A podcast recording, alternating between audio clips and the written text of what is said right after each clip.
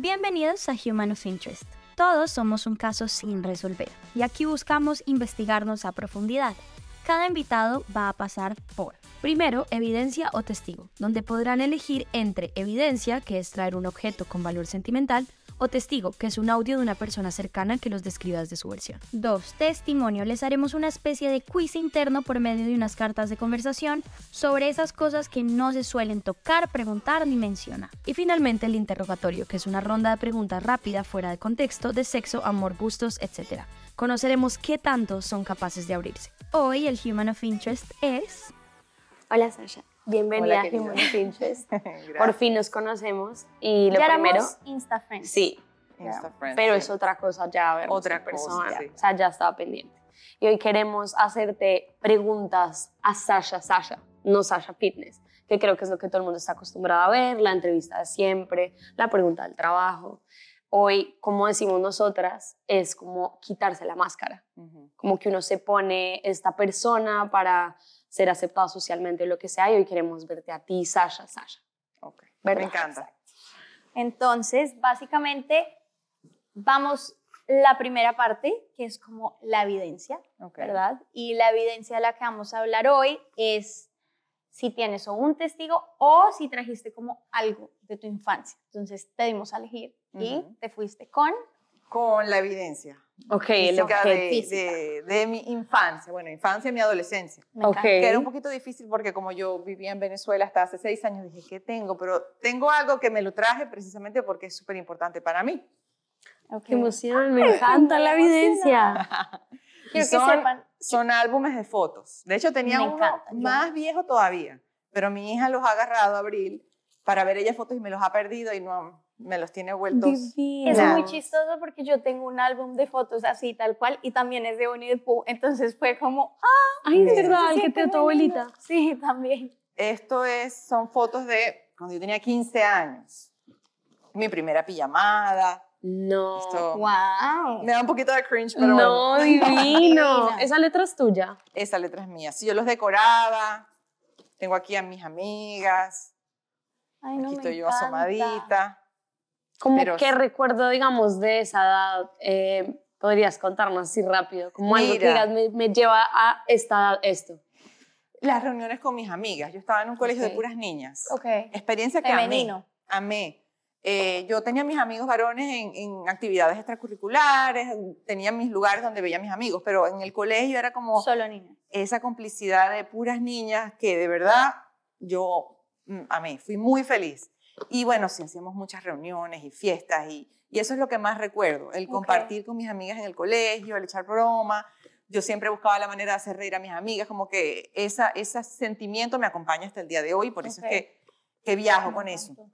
Y este es uno de mis primeros álbumes que le hice yo a mi esposo. O sea, nosotros somos novios desde que yo tenía 18. Wow. Entonces éramos unos niños. Entonces regalo se lo diste tú a él. Yo a él. Ajá. Espérate, Abril es igualita. Igualita. Ella volvió- él, él volvió a nacer en mí. Es verdad. Yo ahorita estaba viendo las fotos y en un momento fue como... No, son igualitos. Impresionante. Entonces yo le escribía como cositas en el álbum. Ay, no, Esto ese fue, álbum está divino. ese fue un viaje que yo hice a Disney con sus papás.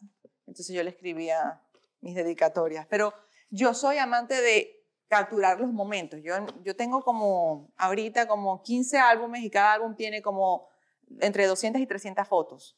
Wow. Yo imprimo todas mis fotos de mis Me hijas, encanta. de momentos. Y tú tomas las fotos. Yo tomo las fotos y también hago que me tomen, porque la mamá Claro. siempre es la que le toma las fotos a, A todo todo el mundo y nunca salen ninguna. ¿Tienes buena memoria?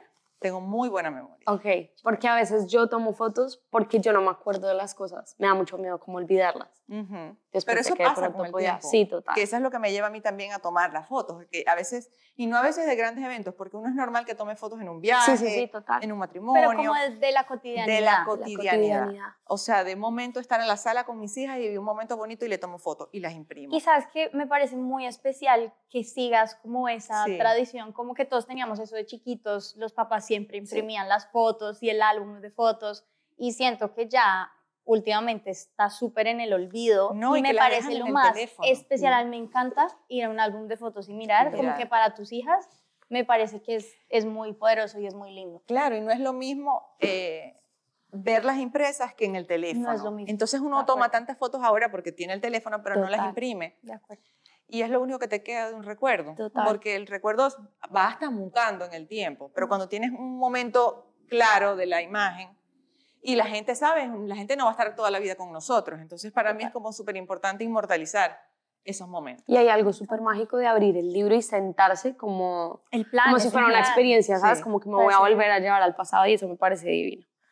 Ahorita que hablas de tus amigas, ¿te consideras una persona social? ¿Muy social? No, yo soy, a ver, soy sociable en el momento de que estoy en una situación donde hay que socializar, soy muy buena. Ok. Converso, me la llevo bien con todo el O mundo. sea, tú eres muy buena en esos eventos que nuestro trabajo aquí sí requiere y no, ir. Yo sí, soy sí y no porque le saco el cuerpo a todos, es a lo que voy.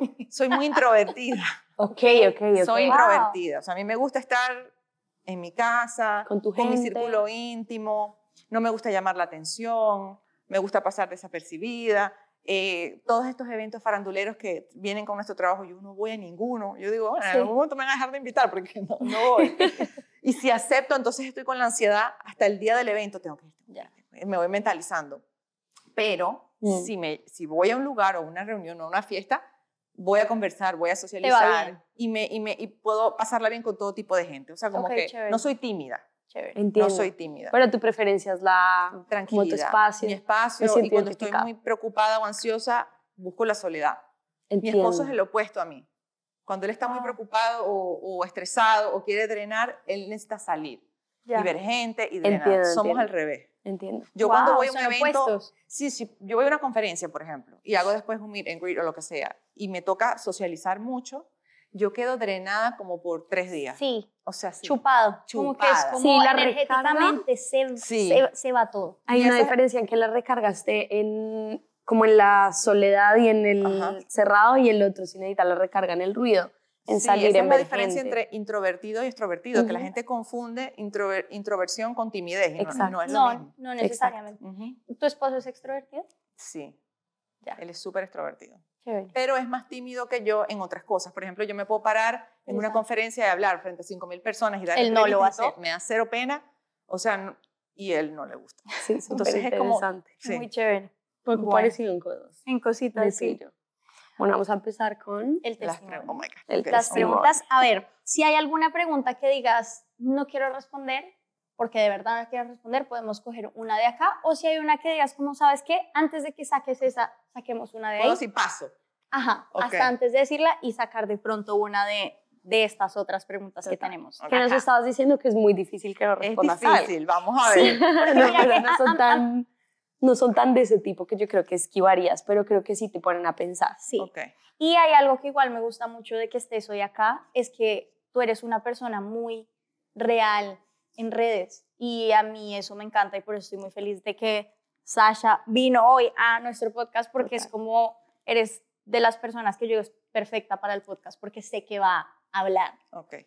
Entonces, Total. eso me gusta. Ok, vamos a empezar suave con la primera. Mentira. La primera está súper fácil y me imagino que has escuchado lo de los lenguajes del amor. Ujú. Como cuál diría que es eh, tu manera de demostrar amor. Mira, esta te la puedo responder fácil porque me, me leí y me escuché el audiolibro. Traté de que mi esposo se lo leyera, pero no, no fue tan fácil. No, no fue exitosa mi misión. Este, mira, yo tengo, creo que dos. Siempre hay uno principal. El de los regalos. Sí, y el de words of affirmation. ok. Eh, los regalos, yo soy súper regalona. Soy muy detallista. O sea, si yo estoy contigo y tú me dijiste, ah, es que me encantó yo soy igual. eh, tal galleta que me comí en tal lado, Se mira, queda yo, aquí. se me queda y yo voy a buscar en los fondos más profundos del internet la galleta De tú y me acuerdo y es mi Igual. manera de demostrar el amor. Soy así con mi familia, con mis amigas, como que y no, no es algo superficial porque la gente dirá, dirá una manera medio superficial, sí, es no. una manera de hacer tangible un sentimiento, que eso es algo muy subjetivo, Total. intangible. Eh, y es una manera de decirte estoy pensando en ti. Entonces, para mí un 100%. detalle es súper, súper importante. Total. Y aparte de estoy pensando en ti, es más que en el momento, es como te tengo presente Te tengo presente. constantemente. Y te conozco. Exacto, y te conozco, Te y te conozco. escucho. Porque, Porque yo no, por algo se te sí, queda ahí. Sí, y no es, no es comprarte cualquier cosa o algo caro. A veces es hacer algo Ay, que les mostraba yo a mi esposo, a mi esposo cuando era mi novio, le hice un álbum de fotos. O sea, es Sí, total. un detalle. Ese es uno de mis principales y el de Words of Affirmation es cuando, cuando me dicen por qué, por ejemplo, en el caso de mi esposo, qué le gustó o por qué me quiere, o más que me diga te quiero es pero por qué, ¿sabes? Eh, o le hice un plato de comida, qué rico estaba. O sea, ese tipo de, la palabra para mí es súper importante. Para mí un mensajito de texto. O sea, digamos, ese sería el lenguaje del amor que te gusta recibir. Los dos me gusta recibir, y o sea, dar y recibir, porque es así, es como que tú normalmente das el lenguaje que esperas recibir. Que esperas recibir. Luego tú en el libro, cuando te lo lees, entiendes que tienes que dar el lenguaje del otro. Claro. Ajá. Y, así, a medida que tú das el lenguaje del otro sin esperar nada a cambio, ellos empiezan hacer lo mismo. A hacer lo mismo. Ok. Pero creo que eso es inevitable que tú sigas dando el amor en la manera que te, sí, sí, sí, que te gusta. Y siento que eso muta también, porque empiezas a apreciar, por lo menos mi esposo, yo que lo conozco desde que somos niños, sus lenguajes del amor son eh, acts of service, o sea, actos de servicio, y quality time, hacer actividades juntos. Eso es lo, que, lo, que, lo, más importante para él. Y, y el servicio, el, el, hacer algo por otra persona, eh, se ha convertido en uno de mis lenguajes también. Porque nos cuidamos mutuamente, pero esa es su manera de demostrar el amor. Por lo menos él me hace los taxes todos los años. Y es una de amor más grande. Yo quiero ese lenguaje del amor. Espérate, qué gran lenguaje del amor, me encantó. Es importante. importante aparte. Eso está muy chistoso, me encantó. Ya, me gusta. Total, yo también creo que uno va como adquiriendo de los otros. Yo también creo que, mi, como que mis lenguajes y he vuelto más multifacética en mis idiomas.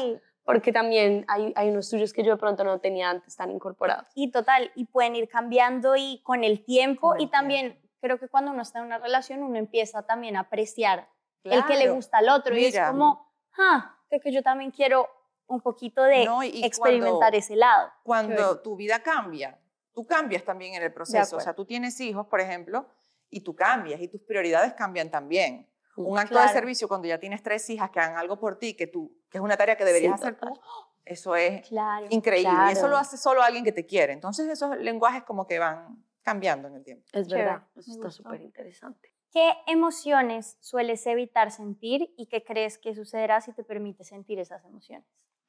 Mira, es, que yo soy un ser muy emocional. Okay. Entonces yo siento todas mis emociones. ¿Pero te permite sentirlas? Me permito. De hecho, estoy yendo a terapia para aprender a manejar mejor cómo transmitir las emociones porque soy fuego. Okay. O sea, se me nota en la cara, se eleva el tono de mi voz, eh, me afecta todo demasiado también. Creo que hay un exceso de empatía que no he manejado bien. Entonces el problema del otro me afecta y, y cuando discuto si la persona no tiene mi mismo nivel de empatía, entonces me afecta. Y, pero yo siento todas mis emociones. Yo le digo, yo le digo a mi esposo, mira, a mí una úlcera por, por reprimir emociones no me va a dar. Pero hay alguna emoción que te dé miedo sentir, como que de pronto no sé, chiquita, no te, haya quedado la idea de, no sé, estar bravo está mal, o llorar es ser débil, o hay como alguna distorsión así con alguna emoción, o crees que no? mira, yo lloro con bastante facilidad. No me gusta a veces llorar con gente que no, que no conozco. Cuando me ha tocado llorar en público es una sensación bastante incómoda, pero igual la dejo ir, como que yo lloro con facilidad. Eh, no me gusta cuando estoy muy enojada y pierdo como mi centro. Ya. Eso me desestabiliza porque es un tema de que soy muy exigente conmigo misma y es por qué. ¿Sabes? ¿Por qué me dejé... ¿Por qué me dejé llegar hasta... Me dejé llegar, ¿sabes? Porque eso es algo que me, en terapia me han enseñado, como a ground yourself, respira, porque cuando yo me siento juzgada, ese es, mi, ese es como mi detonante. Cuando me siento juzgada, que me dicen, es que tú hiciste esto por tal cosa y no viene de ahí, y siento que me están señalando y no es así, eso me, desestabiliza. Entonces, esa, esa sensación no me gusta. Entiendo. Pero ¿Tú, dirías que eres eh, una persona que le gusta tener el control mucho? De mí misma. Sí, soy, me gusta tener el control de mí misma, de las cosas que hago. Pero no soy controlado, muy controladora con los demás. O sea, creo que dejo a la gente fluir, la gente que me rodea, como que no, no necesito estar muy en control. ¿Con tus hijas? Con mis hijas trato de, de, tener bastante empatía. Hay ciertas cosas que controlo porque soy su mamá. Claro. Pero, pero sí me gusta que se sientan también que tienen autonomía en decisiones, en su cuerpo, en, su forma de pensar. Sí. Hay cosas que uno controla por su seguridad, porque 100%. estás Porque formando individuos, sí. Sí, Pero no soy tan controladora en el trabajo tampoco porque soy socia de mi esposo. ya. Entonces como que confío muy bien en sus habilidades, él en las mías y dejo fluir. Pero conmigo misma sí soy, controlo cada cosa, ¿sabes? Como que con el tema de, de mis responsabilidades, de mi maternidad, de, de mi cuerpo, de mi salud, de, de la casa, como que... Y por Ok. eso vivo con ansiedad. O sea, eres muy exigente contigo misma. Eso, sí. ¿Sientes Bastante. que fueran muy exigentes contigo, chiquita? No sé si es que fueron muy exigentes conmigo o que me tuvieron muy joven, porque mis Ok. papás tenían 20, 21 años, los dos cuando yo nací. Entonces, como que cuando tienes papás que son tan jóvenes, pues es otro tipo de, de crianza, eran otros Claro. tiempos también. Pero siento que eso también a veces viene con ser la hermana mayor, como que uno es muy exigente consigo Mm. misma y siempre he sido así. Y es algo que estoy trabajando en... Como por lo que tus disminuir. hermanas, ¿tienes hermanas o hermanos? er- Tengo una hermana y un hermano. Como por lo que ellos igual te estaban viendo a ti como la mayor, como que tú tenías igual que... Sí, como tener las cosas figured out. Sí, eh, aunque yo, mi hermana, yo- una de mis grandes frustraciones de niña es que mi hermana nunca me veía como la hermana mayor. ¿De Ella para ella éramos iguales. Y yo, Jessica, yo soy tu hermana mayor. Y que no, Ella, no. no. Qué chistoso. Total. Wow. Entiendo. Y me parece muy, muy interesante eso con los hijos, como que uno como evita sobreproteger, pero también como evita como que sean súper en el libertinaje, ¿sabes? Es- eso es Mm. un, un balance. Uno trata de no repetir patrones Claro. y de no hacer cosas que quizás a uno le hubiese gustado que les hicieran diferentes con uno. Uno siempre quiere ser mejor. Mis Claro. papás quisieron ser mejor que sus papás y yo quiero ser mejor que mis papás y ellos van a querer ser mejores que nosotros porque uno igual va a cometer errores. Pero yo lo que sí estoy es obsesionada por entenderlo todo. Es un Ok. tema de, de todo lo investigo, todo lo leo.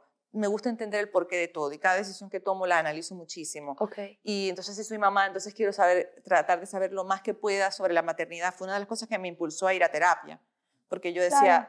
estoy todo el tiempo dando el 100% y siento que no hago suficiente, porque Mm. con tres hijas tú sientes que nunca estás dando suficiente. Eh, y me pasaba en muchos otros aspectos. Claro. Y, y sin duda que la terapia me ha ayudado a entender que no tienes que ser perfecta, sino good enough. Ella me dice, Sasha, good enough. Mm. O sea, eso es lo único que tú tienes que perseguir, ser good enough. Y que igual uno también se pone, uno a veces cree que el otro te está poniendo como ese estándar, no, pero en realidad es uno mismo el que se lo está poniendo Sí, y uno lo refleja es en, en el otro, en no soy suficiente para mi pareja o para, mi, para mis hijas o en el trabajo, en lo que sea, y en realidad es como ver si uno adentro es como yo estoy siendo suficiente para mí o yo Ujú. me estoy poniendo esa autoexigencia yo misma. Pero además hay algo muy, muy interesante en, en, en como el querer saberlo todo. Me siento súper identificada, porque igual es autoexigencia contigo, Ujú. como que necesitas saber todo. sí, Pero es muy lindo que te llevó a ir a terapia. sí. Me va a entender como que necesito hasta saber 100%. todo de acá para poder dar lo mejor para mis hijas o lo que sea. Y es muy interesante que vengas de ese lugar, como las ganas de Sí. saberlo. Porque aparte yo estoy bastante consciente de quién soy, de mis Ok. debilidades, de mis fortalezas, de, lo que me, de lo que tengo que mejorar, de lo que tengo que trabajar, de lo que no quiero proyectarle a mis hijas. Claro, No quiero que ellas sean tan exigentes consigo mismas. Entonces como que estoy muy pendiente de, de eso, claro. de cuidar mis palabras. Sí, sí. Ser- siento que eso es lo más importante, el, el ser consciente de eso. Y creo que también para nuestros papás, que a ver, aquí eh, hay, hay un punto que es muy claro y es to- nuestros papás siempre hicieron todo con las mejores intenciones para nosotros como hijos, siempre. Como que Mm. uno también tiene que tener mucha empatía con los papás de por qué hicieron las cosas como las hicieron, de por qué te exigieron tanto en esto o lo que sea. En general eso va a generar algo, pues en los hijos y diferentes como tipos de, de traumas, por decirlo así, así ellos no lo hayan querido, Sí, ¿me va a total. entender? Pero me parece muy valioso y muy poderoso que tú precisamente estés diciendo que estás consciente de, sí. porque siento que antes no había ese nivel como de conciencia de no quiero transmitir esto, estoy tan consciente de mí que no quiero Ujú. pasar estas cosas ¿Como por estos lados, como en otras generaciones, porque siento que antes igual veían el tema de ir a terapia como, Sí. Sí, o sea, o que nuestros tú le papás, digas no, a alguien de una generación mayor como esto que hiciste me generó este trauma, esta herida, siento que sí es distinto no la estar en manera en cómo se recibe. Sí. Entonces, 100%. Y no, sola- no solamente eso, sino que voy a terapia y se lo digo a quien se siente cinco minutos conmigo a hablar, ¿sabes? Como que me fui a tomar un café. Sí, que cuando fui a terapia me dijeron, Ah, Total, bienvenida. nosotras somos así. Somos del Sí, mismo club. y hay gente que lo ve como, pero ya va, yo, es que esto no está bueno, Sí, no, necesita. total. Exacto. O sea, yo a veces Total. hablo con la persona y digo, internamente, "No, necesitas una terapia urgentemente". igualitas. Total. Ahorita estábamos hablando justo de esto. Entonces voy a aprovechar para preguntarte, ¿qué rasgos de personalidad vienen de tus padres que te gustan y cuáles no? Bueno, que me gustan, eh, que soy bastante persistente, súper dedicada, muy disciplinada. Mis dos papás, mi papá y mi mamá, son bien disciplinados, Mm. dedicados, con mucha ética, y eso es algo que, Mm, que me claro. traspasaron desde muy pequeña, que las cosas se hacen derecho, si no, no se hacen. Ujú. Eh, lo que no me gusta tanto, quizás el, eh, el temperamento, ¿sabes? Que las cosas me molestan y me, y me molesta mucho. Así Ok. es mi papá. Ya. Eh, eso es algo que me hubiese gustado que me tocara más, un, un temperamento suave. un poco más suave. Sí, entiendo, Pero- como el 0 a 100. Como es sentir que uno se que me encanta, porque mi carácter es algo que me ha ayudado a llegar a donde estoy. ¿Sabes? Como Sí. que yo no hago, si algo no me convence, no lo hago. Como que yo hago lo que me hace feliz y lo que no, no lo hago. Y, y estoy con la gente que me hace feliz y si no, no. No me gusta la hipocresía, no me gusta lo torcido, no me, como que yo soy muy derecha. Y si algo no me gusta, lo digo. Como que no me, no me dejo pisar, no me dejo... pasar por encima. No me dejo creo pasar que, por creo que es encima. que siempre hay dos, dos lados de la moneda, ¿no? Ujú. Como el lado, no Ujú. todo, todo, o sea, todo siempre trae un lado no tan chévere. Sí, la dualidad La total. Dualidad. la dualidad, que tienes que, que siento que cuando uno está consciente de eso, puedes agarrar esto y transformarlo en algo súper positivo, pero lo tienes que saber canalizar. Sí, porque justo iba a decir, o sea, no, no te conozco a nivel personal para saberlo, pero eso es lo que yo percibo de ti en redes, lo que acabas de decir. Como me encanta sentir que puedo ver que tienes ese temperamento, pero a mí me parece algo muy chévere de ti. Sí. Yo Como no soy que siento que eres yo una- no soy Sí. tibia. Tengo mi frío, mi calor, mi, mi ¿sabes?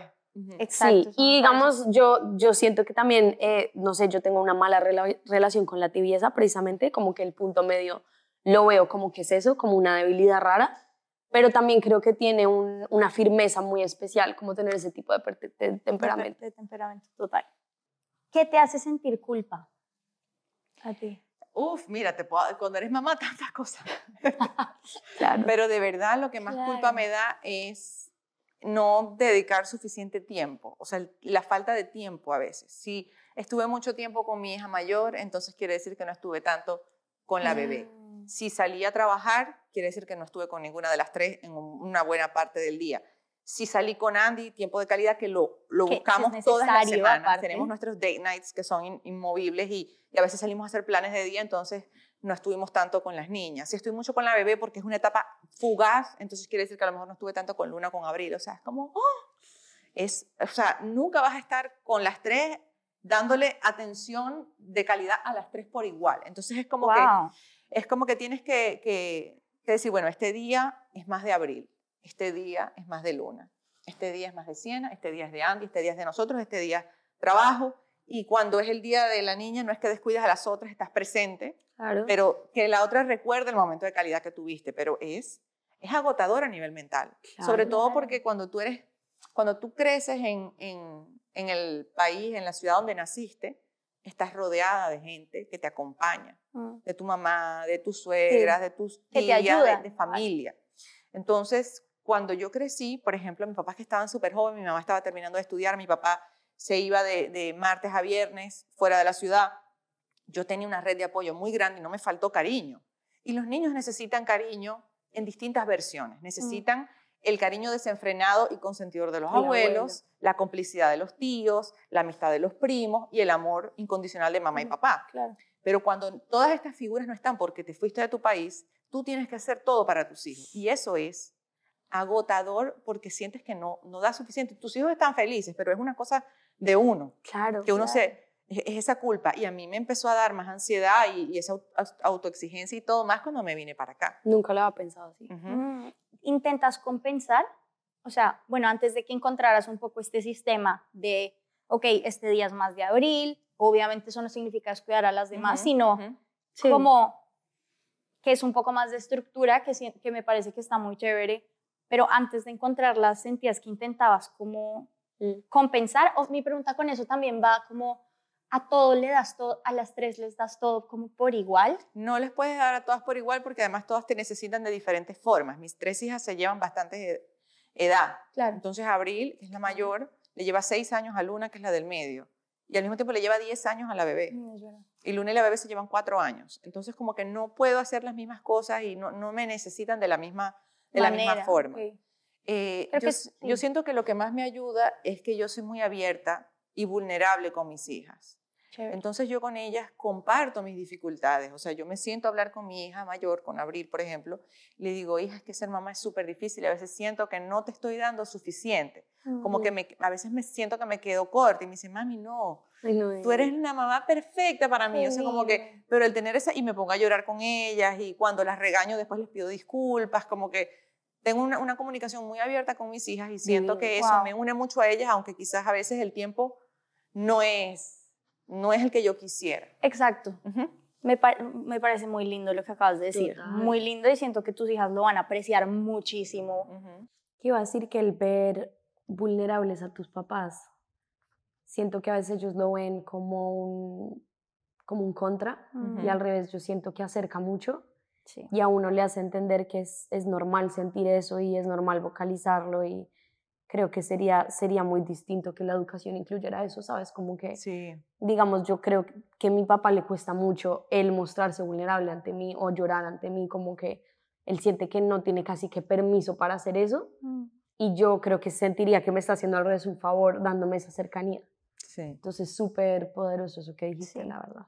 Sí, yo trato de que ellas lo vean a uno como un ser humano. Mm. Y uno reconocer los errores es súper importante porque está esta noción de que los papás no se equivocan y los papás son, perfectos. Y, yo no, yo quise, yo quise desmontar todo eso.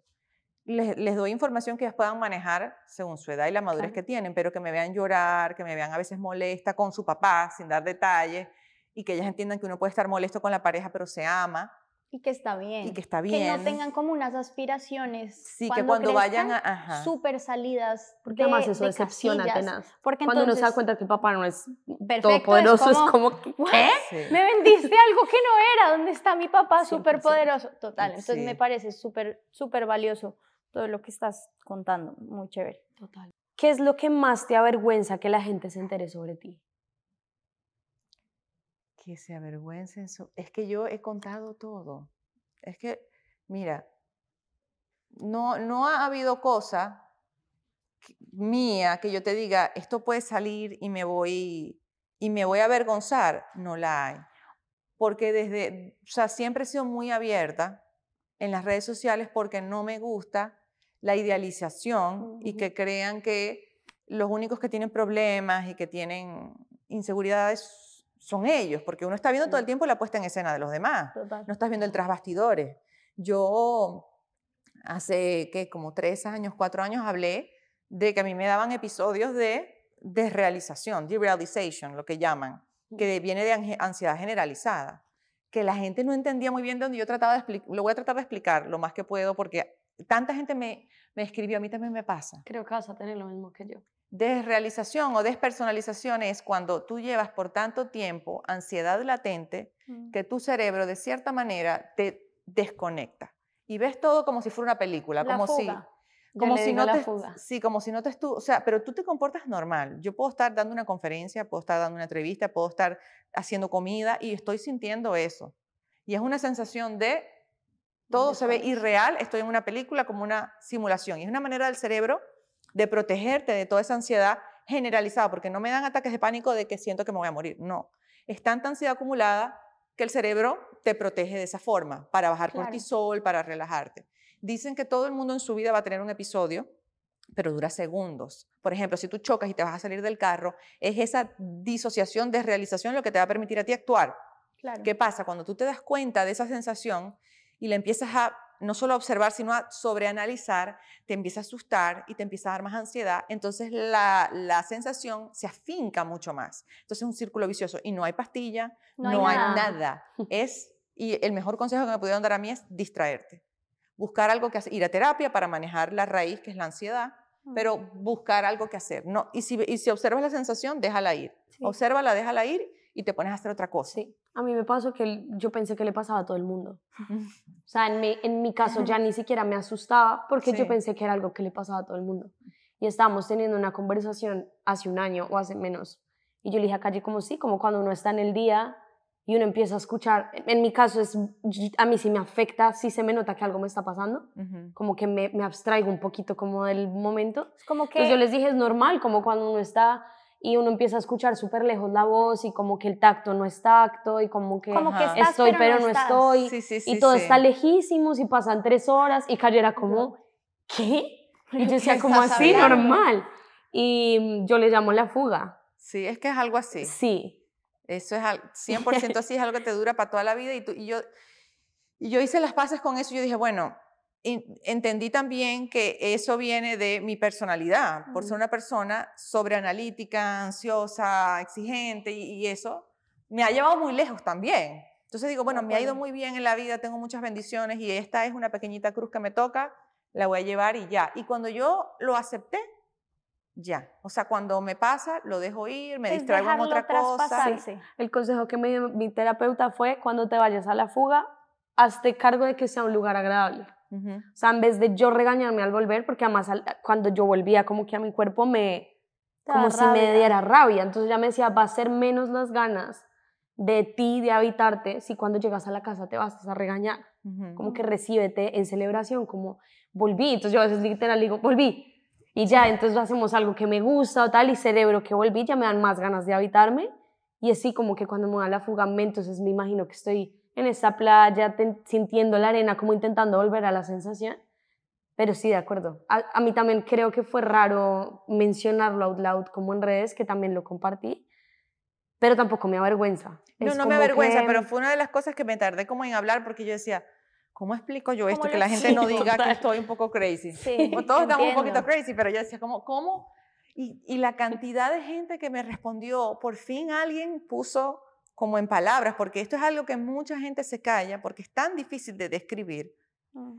que, que la gente se lo calla y sencillamente vive en silencio y, y es, es angustioso si no entiendes qué es lo que te está pasando. Creo que a mí Wow. me ha pasado una vez nada más y lo pude identificar y, en- y cachar, pero porque yo ya sabía que a Poche le pasaba. Mm. Y ella lo había explicado y solo me ha pasado una vez y me parece la cosa más rara, más rara del mundo entero. Sí. Adentro como que se siente muy extraño.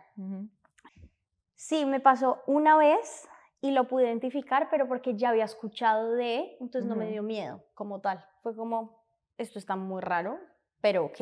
Y dejé que me traspasara, pero porque siento que tenía Claro, ya. algo que es sí. como un, ¿qué hago cuando me sienta como en ese momento extraño?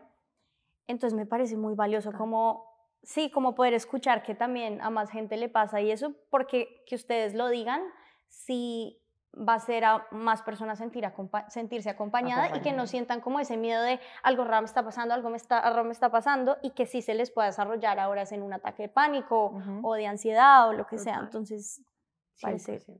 interesante esa parte.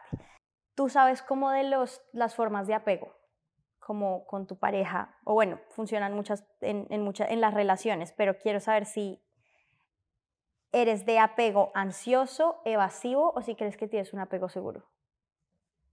Eh, bueno, yo creo que tengo un apego seguro, pero si me las defines un poquito mejor, Ok, me puedo clasificar. ok. como que dependiendo de la manera en cómo desde que eras chiquito recibías afecto o sentías que te lo retiraban o cuando hacías algo malo sentías ciertas emociones, si te trataban distinto o si eran muy invasivos contigo, querer saber todo o súper sobreprotectores o al revés eran personas súper ausentes, uno puede caer entre ciertas maneras de relacionarse en la vida con las parejas, con la familia, con lo que sea, y son los vínculos de apego. Calle, por ejemplo, tiene un vínculo de apego más ansioso, Ujú. Ujú. en donde tiene miedo precisamente como que esta persona sea ausente, como, Como el que se vaya, abandono. que- que-. Y es como estas ganas de decir, como ven, quédate, mírame, hablemos, ven, ven, Ujú. ven, ven, ven. Ok. El otro, que suelo ser más yo, es el es el evasivo. Y es como, Necesito Tacho. espacio. como que yo necesito Ok. mi, individual, o mi individualidad o necesito respirar o calmarme antes de hablar y es un poco como, como si la empujara al revés un poquito. Y esto se ve mucho en las relaciones y nos ha pasado que hablando con amigos o gente que acabamos de conocer, en las parejas suele haber siempre uno de los dos tipos. Y la idea es llegar obviamente a, A tener un, apego seguro. un apego seguro. Pero hasta hace como una semana es la primera vez que conozco a alguien que tiene un apego seguro. Pero la, la pareja, o sea, la novia sí era más ansiosa y él era de más apego seguro.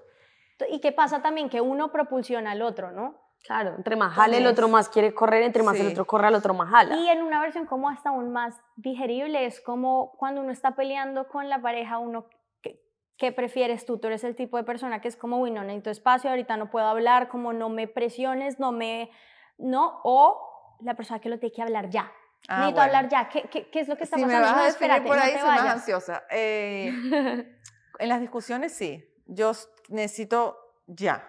Como que necesito solucionar ese problema ya. No me hagas y esperar. puedo hablar hasta las 3 de la mañana, Andy, y esto lo vamos a solucionar ya. Y él, y él hasta más- cierto punto me acompaña, pero hay un punto que me dice ya.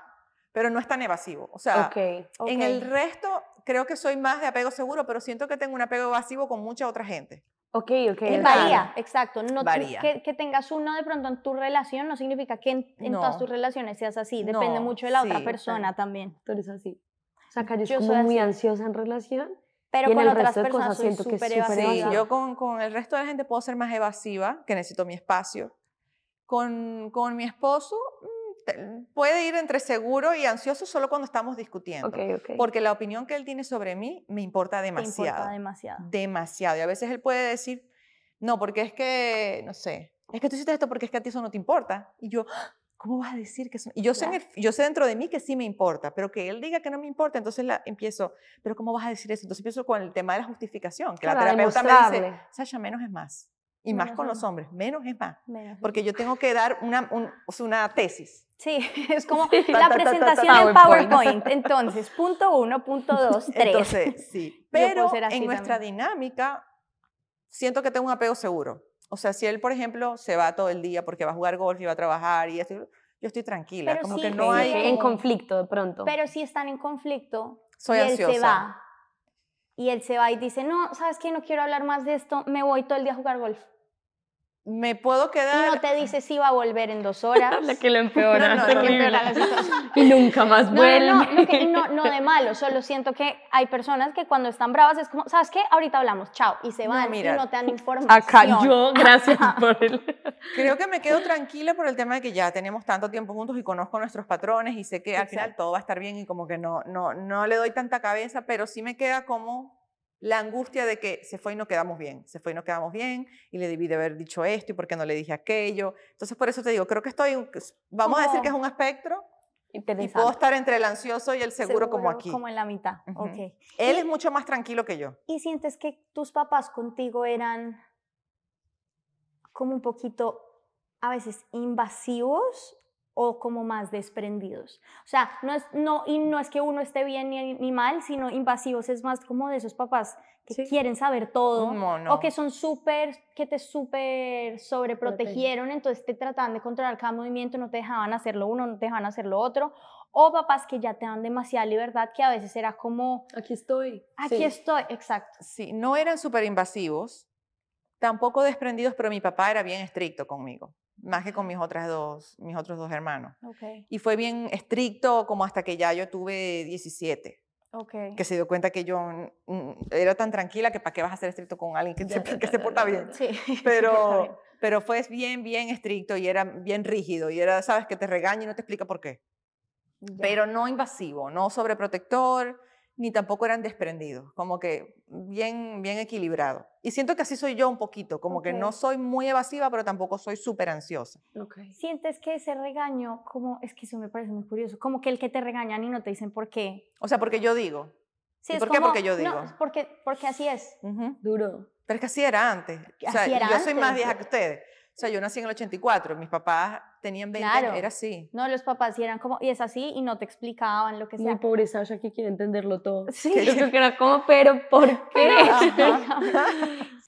Entonces, yo quiero saber si ese tipo de regaño, que es una forma de regaño, creo que muy old school, por Ujú. decirlo así, muy como de generaciones atrás, como de aparte de mostrar esa autoridad de papá, es como te regaño y es porque así es.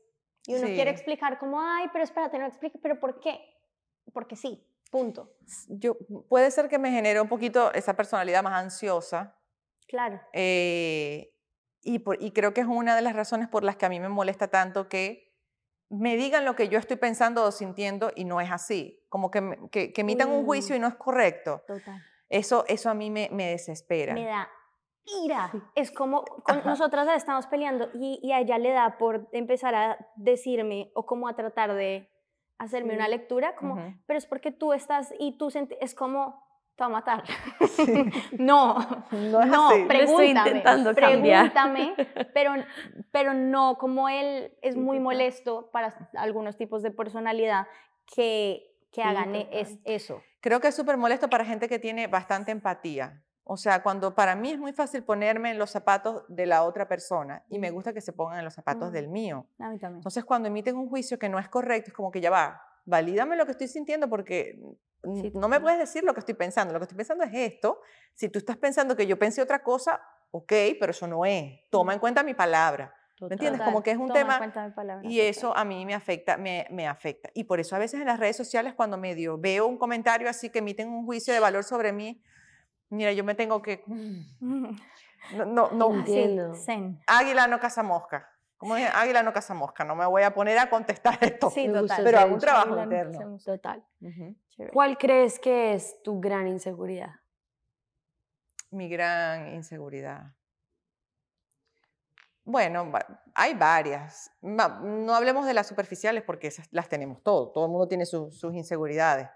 Eh, pero el sentir que no estoy dando lo suficiente, como esposa o como mamá o como socia, por ejemplo, que al, al- yo cuando soy mamá y tengo un bebé me aboco demasiado a la maternidad y descuido la parte laboral, que me salgo con la mía porque mi socio es mi esposo, Claro. pero si no, no podría. Eh, entonces yo priorizo mucho la maternidad y descuido un poquito la parte del trabajo, las redes, la empresa, como que le toca más carga a mi esposo en ese sentido, y ya ahorita ya me equilibro y vuelvo, Claro. pero, pero el a veces no saber administrar bien mis energías, a veces siento que no, no, no- como que no doy. Mm. Y es una cosa muy mía, porque la validación que recibo de afuera no es esa. Mm. Es que sí lo estoy haciendo bien, pero es un tema que no... Sí. Nunca me acuesto a dormir y digo, "S- bien, lo logré. Son pocas veces. Siempre digo, me faltó esto, no ¿Crees- terminé y- esto. pero crees que sí, exacto, lo de la validación, ¿crees que si el otro te refuerza eso? Es como si tú crees que tiene un cachito, porque yo, yo considero que todo tiene cachitos de muchas cosas, puede que el valor principal de lo que estás sintiendo sea una cosa, pero yo siento que es como un árbol que tiene muchas raíces. Sientes que a veces tiene un cachito de estar buscando validación o como tu valor en, en- en los demás, como en tu esposo, en tus hijas, Sí. en tu trabajo, como... Yo busco mucho la validación de mi esposo, por ejemplo. ok. Bastante, sobre todo porque trabajamos juntos Claro. y todo está- lo hacemos juntos. Y mi esposo es un hombre bien perfeccionista y él está acostumbrado a decir cuando algo hay que corregirlo. Mm. cuando algo se corrige, cuando, pero el, el estar validando constantemente lo positivo le cuesta más. ¿Me entiendes? Y yo Sí. soy de motivación positiva. Te digo lo que me gusta para que lo hagas más. Es lo que yo se lo digo a mi esposo muchísimo. Si tú me dices a mí que a ti te gusta este café, Te que voy a tener ese café yo todos voy a hacer los ese días café siempre. Pero entonces cuando una... Y por eso volvemos a lo de. Words of Affirmation, Mm. que el lenguaje del amor. Me siento cuando, súper identificada con eso que a estás decir, diciendo. Es como, wow. Cuando, cuando una persona que su lenguaje del amor es la afirmación, la validación, y tú la usas para el opuesto, para decir lo que no te gustó o una crítica, o- mil veces más. es como que no manejo muy bien las críticas. Eso puede ser Ya. también un- un- como una inseguridad mía. Me cuesta, no porque yo sienta que lo hago todo bien, sino porque estoy constantemente tratando de hacerlo todo bien. bien. De- wow, Ujú. wow. Estoy como, Wow. me siento súper identificada con lo que acabas de decir. Y hay algo más y es que hay ciertas personas que sienten que lo positivo ya está, ya está por dado. Entonces Mencionan, mencionan es lo que hay que Arreglar. mejorar, improve, corregir, que está bien, o sea, la forma Pero tiene que está bien, pero tiene que haber un equilibrio porque para tipos de personalidades, creo que como el tuyo o el mío, cuando es muy negativo, como que a veces hasta,